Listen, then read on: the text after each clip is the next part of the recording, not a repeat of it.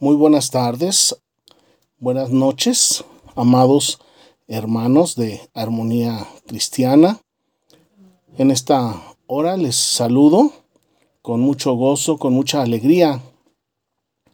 Y les comento que la época de lluvias ha sido muy intensa durante estas semanas aquí en nuestro país y también tuvimos el terremoto de 7 grados en la escala de Richter y también hemos estado teniendo actividad en el volcán Popocatépetl. El día de hoy vamos a meditar acerca de todas estas situaciones que están pasando alrededor nuestro y muchas otras cosas que están sucediendo en el plano económico, en el plano político y de muchas maneras nosotros nos estamos dando cuenta que nuestro Señor y Salvador Jesucristo ya está cerca. Las señales son muy notorias y la venida de nuestro Señor Jesucristo está cerca. Mire usted, estaba yo meditando en Isaías en el capítulo 32 desde el verso 9 hasta el final del capítulo hay una profecía en relación a la ciudad de la alegría, es decir, de Jerusalén, la ciudad de la paz, Jerusalén. Y es una ciudad que, aunque su nombre significa paz, pero en ella no hay paz, en ella tampoco hay alegría. Hay muchas calamidades y continuamente están pasando situaciones políticas entre diferentes facciones, están pasando situaciones en cuanto a la población, en cuanto a que los judíos que viven en el territorio de Israel se han olvidado de nuestro Dios, de nuestro Creador. En este capítulo 32 de Isaías, el profeta nos está narrando una profecía sobre la ciudad de Jerusalén. Y está hablando que en la ciudad de la alegría los palacios quedarán desiertos, dice así en el verso 14, y que la multitud de la ciudad cesará y que las torres y las fortalezas se volverán cuevas, donde descansen asnos monteses y ganados hagan majada. Y aquí nos está hablando de calamidad tras calamidad que está ocurriendo sobre Israel, así como ahorita nosotros la hemos estado viviendo las diferentes calamidades en Estados Unidos y en toda América Latina Vemos que viene una calamidad y viene otra y viene otra. Primero estaban los incendios, ahora estamos con las inundaciones, el terremoto, las erupciones volcánicas, muchos problemas en cuanto a gente que está emigrando de los países de Centroamérica, Sudamérica hacia los Estados Unidos y que se crean situaciones muy, muy difíciles. Mire, en el verso 15 dice que todo esto se detendrá hasta que sobre nosotros sea derramado el espíritu de lo alto. El espíritu de lo alto es el espíritu de Cristo. El tiempo en el que Isaías escribió esta profecía, el Espíritu Santo aún no había inundado la tierra, la presencia del Espíritu Santo no estaba continuamente con nosotros. Cuando nuestro Señor Jesucristo vino y Él fue tomado en las nubes, Él nos dejó al consolador, es decir, el Espíritu de lo alto, su Espíritu Santo. El Espíritu de Cristo ahora nos acompaña continuamente. Pero en ese momento dijo Isaías, hasta que sobre nosotros se ha derramado el Espíritu de lo alto, el desierto se convertirá en campo fértil y el campo fértil será estimado como un bosque. Mire usted, si todos los habitantes de la tierra nos pusiéramos de acuerdo para recibir el Espíritu de lo alto, todas estas calamidades cesarían. Pero por causa de la rebeldía humana, por causa de la desobediencia humana, por causa del pecado humano, es que aún seguimos padeciendo estas calamidades y aún las seguiremos padeciendo porque el espíritu de lo alto no está sobre todos los humanos. En el verso 17 dice, el efecto de la justicia.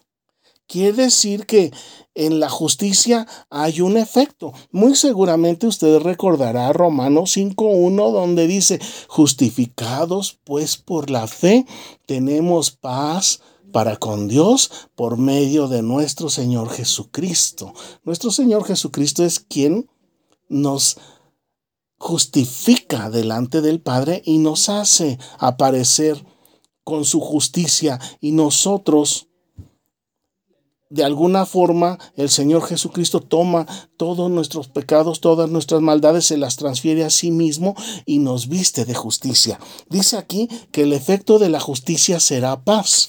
Yo le diría, la paz es hermana de la justicia. O le diría, la paz es hermana o hija de la justicia.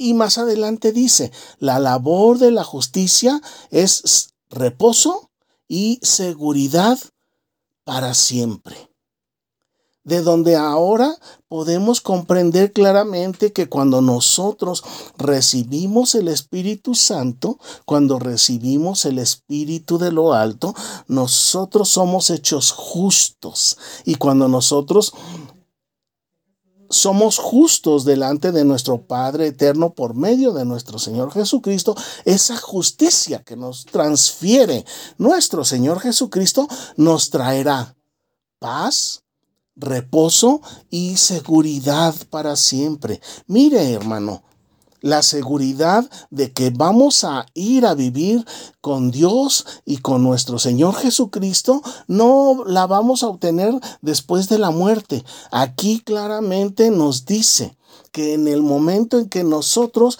recibimos el Espíritu de lo alto, que cuando Dios derrame sobre cada uno de nosotros el Espíritu de lo alto, entonces recibiremos, tendremos justicia.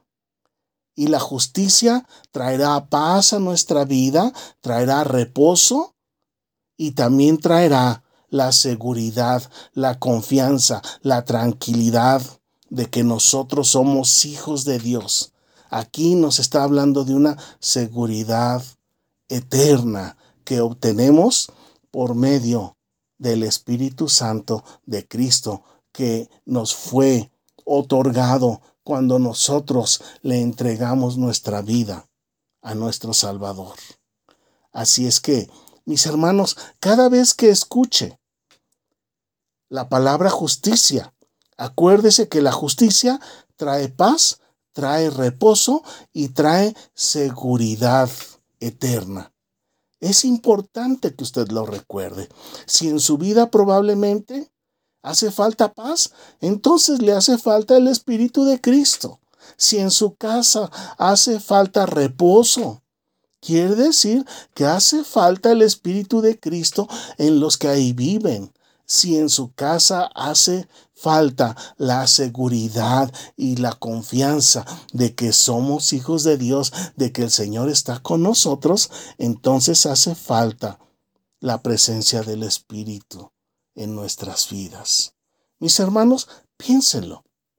Qué hermosas, maravillosas bendiciones nos ha dejado nuestro Señor Jesucristo al dejar su consolador, su espíritu, para que nos guíe, nos dirija, nos enseñe, nos instruya. Así es que cuando nosotros tenemos justicia por medio de nuestro Señor Jesucristo, también recibimos paz, reposo y seguridad.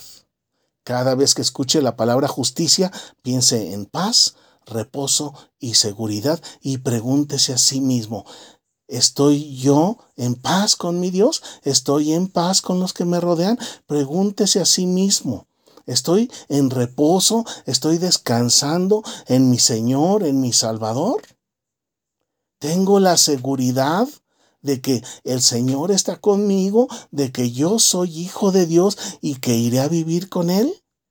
Y si en algún momento, que seguramente va a suceder, seguramente ha sucedido, usted responde que no a alguna de estas preguntas, inmediatamente mi hermano lo invito a que cierre sus ojos a que clame a nuestro amoroso Padre eterno por medio de nuestro Señor Jesucristo, a que se ponga a cuentas con Él, a que abandone toda clase de pecado, ya que nuestro Dios es un Dios celoso, fuerte y poderoso, y jamás tendrá por inocente al culpable.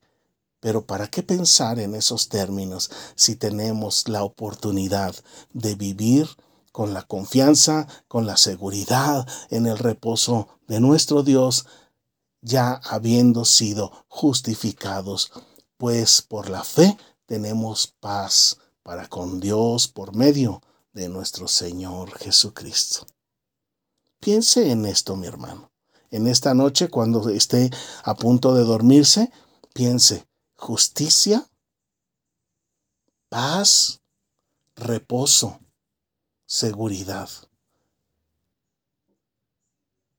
Justicia, paz, reposo y seguridad por medio de nuestro Señor Jesucristo. El Señor multiplique en esta noche sus horas de reposo, mi hermano. Dios les bendiga.